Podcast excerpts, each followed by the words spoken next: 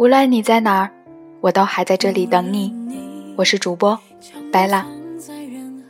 明天就是农历七月初七的七夕了，数字七是我最喜欢的，也是唯一的幸运数字，所以明天也是特别值得开心与珍惜的一天。在这里，白拉祝愿所有一直支持电台的听友们，都能遇见爱情，并与所爱之人相依相守一生。只要永远在你身边。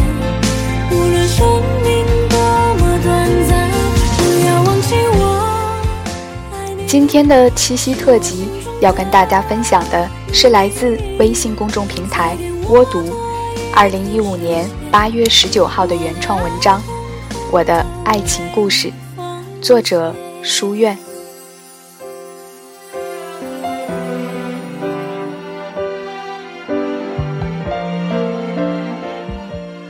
我是一个不太会表达爱的人，我想很多人，或者说在中国相当比例的人，都不会表达爱意。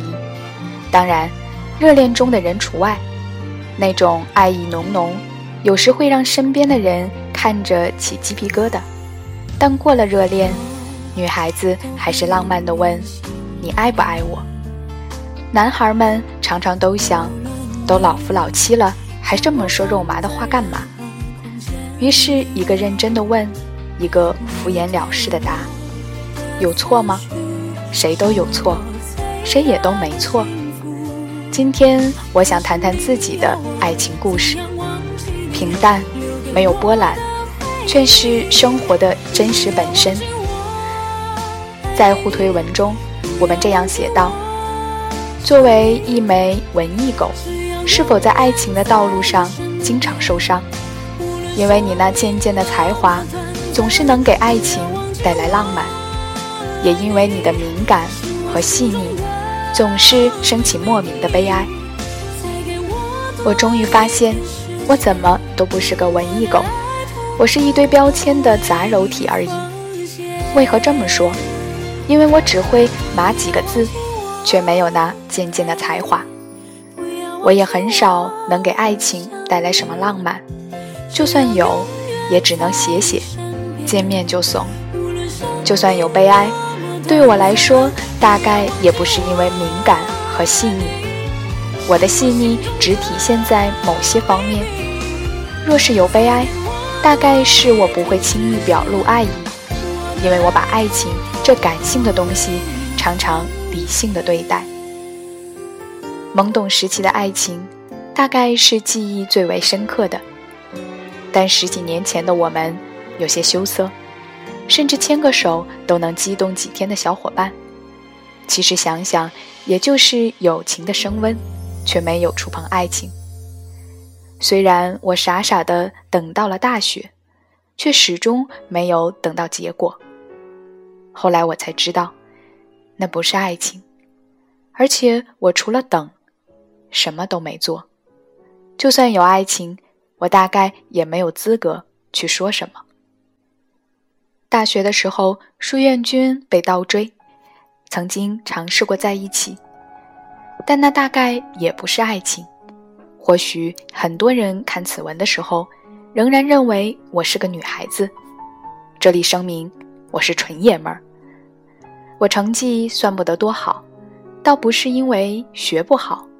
是不想在填鸭式的大学与机械式的考试中沉迷，于是学这样子，泡图书馆、运动，还有旅行。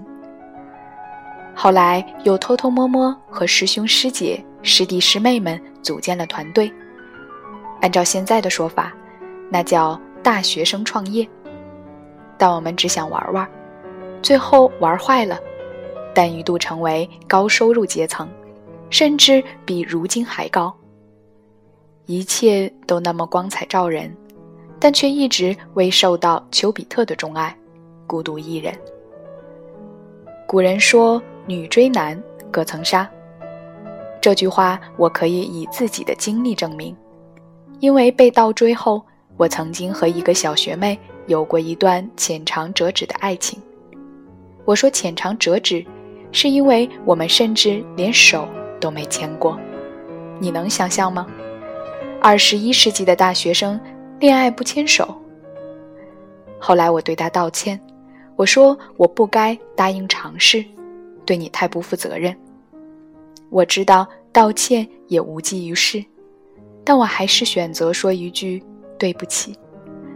他说没关系，你能答应，起码说明你觉得我人还不错，我很开心。但我们太过于相敬如宾，简直就是回到了古代。你我都有错，你不确定时不会去碰触，但感性的东西哪能用理性分析？你给了我施舍，我就开始胆怯。要是按着平常的性子，我早拉你开房去了。但跟你走在一起，却丧失了所有勇气。他说。我说这么多，不是想让你跟我在一起，而是给你个建议：如果以后你喜欢谁，告诉他，然后牵他的手。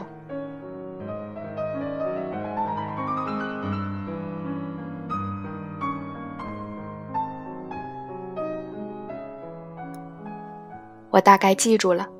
我从南京辗转天津，再到深圳。应该说，只经历了两段爱情，都在深圳。我来深圳有几个原因，爱情是诱因之一。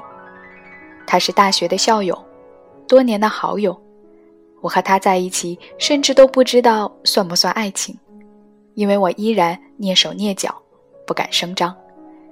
在接近谈婚论嫁的时候，我们分手，都没什么宣判，没有争吵。我们还是朋友，或者说已经疏远的朋友，所以这大概成了不能说的秘密，最多只能和密友们谈谈了。然后就到了现在的他，或许曾经的经历都是我所该修炼的，要不然遇到他，我大约还是会错过。我们相识在深圳，在某个读书会的群里。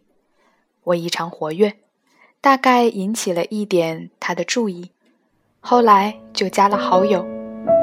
接下来的日子，我做过很多关于读书或者旅行的分享会，讲自己的故事，读书里的故事，也聊自己与旅行和书的故事。他都没有出现过，那时我跟他甚至都没有见过面，直到有一天。他说：“我都没有听过你的故事。”我说：“我开过很多场分享会，你怎么没来？”我忘记他如何回答，但那天晚上我们约在了一个书吧，聊了很多。后来回忆起来，我说：“大概上天希望我们走到一起，于是第一次单独会晤，就让从未停电的小书吧跳闸了。”于是书吧老板。点上了蜡烛，招待着我们仅有的两位客户，多么浪漫！我说，我可想不到，我是一个缺乏浪漫细胞的人，绞尽脑汁，大概也制造不出那么浪漫的氛围吧。我还记得那一次看到你的场景，但那时的我并没有想到，现在你对我是那么重要。我和他。没有经历那些山盟海誓，没有经历玫瑰花、钻戒的洗礼，事情发生的有些突然，也很自然。大概在那次之后的很久，我们都没有见过，甚至没怎么聊过。直到好友哼哼的米哼开张，我和他再一次见面，还险些再也不见。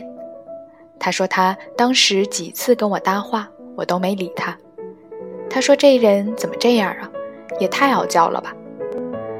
还好我还有机会，在一次人类学讲座之后，他的公司搬到我家旁边，有太多共同的喜好，于是会偶尔聊聊书，也会相约一起去看看电影，但只是朋友，我们从未想过彼此之间会产生情愫。他说他发现自己喜欢我。是在朋友家的咖啡馆里聊天的那次，我们聊各自的童年，聊人生的种种。我承认，当时我还没有想过我们会在一起。她只是一个聊得来的朋友，是一个大我四岁的小姐姐。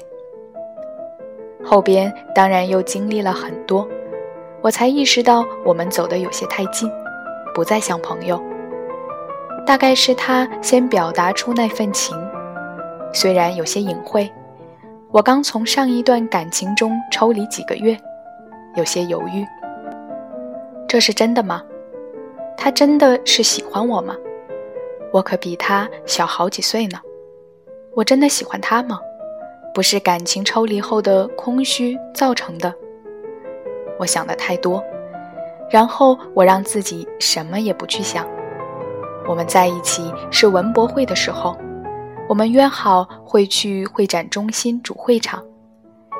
刚下完一场大雨，走出地铁吃了个简餐，我们前往某个展厅。就在那三五分钟短短的路上，我牵过了他的手，他没有松开。那天我们就一直牵着，走过了所有的展厅。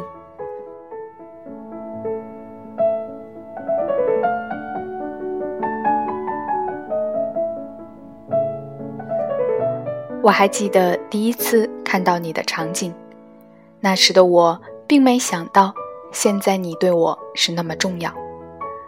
我们在一起了，我们依偎在一起阅读，我们手牵着手走路，我们吃饭的时候聊着某部电影里的路数和生活中的朴素。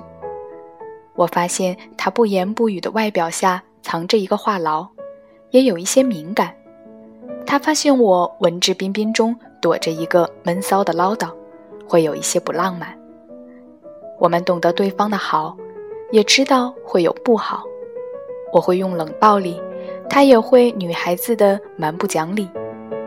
当我第一次发现，我们可以接纳对方的所有缺点，我们也慢慢意识到自己的缺点，我们会尝试改变。他说。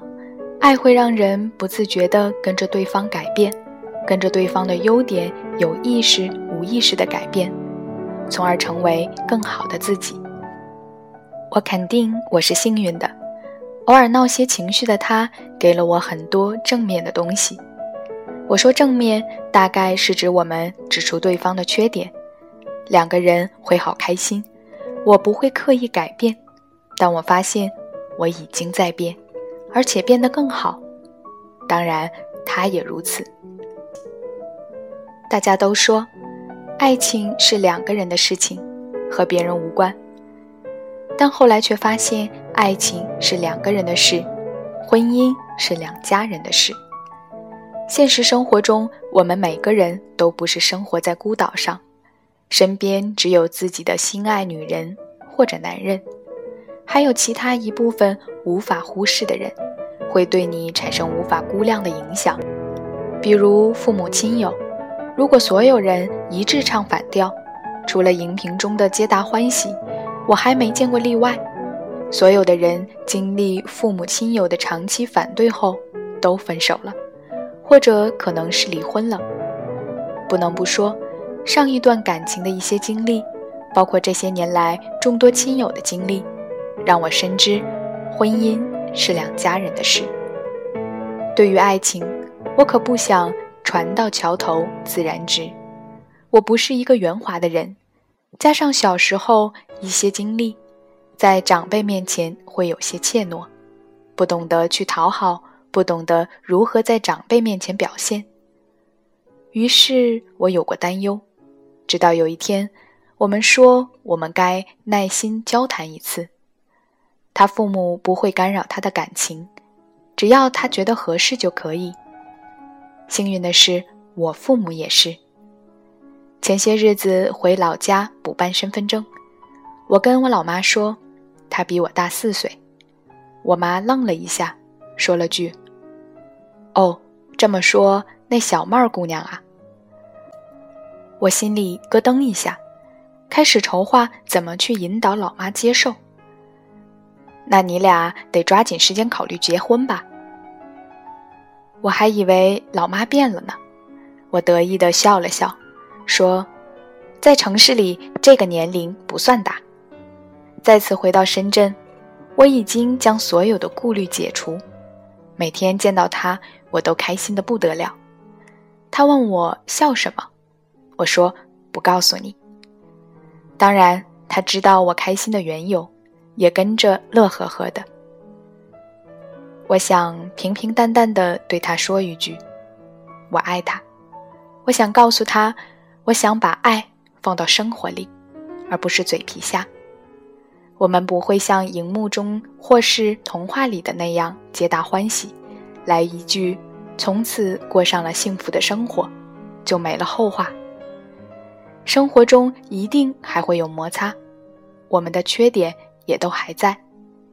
我希望我们的爱情是这样的：我们从此过上了幸福的生活。虽然也会拌嘴，但我们在变得更好。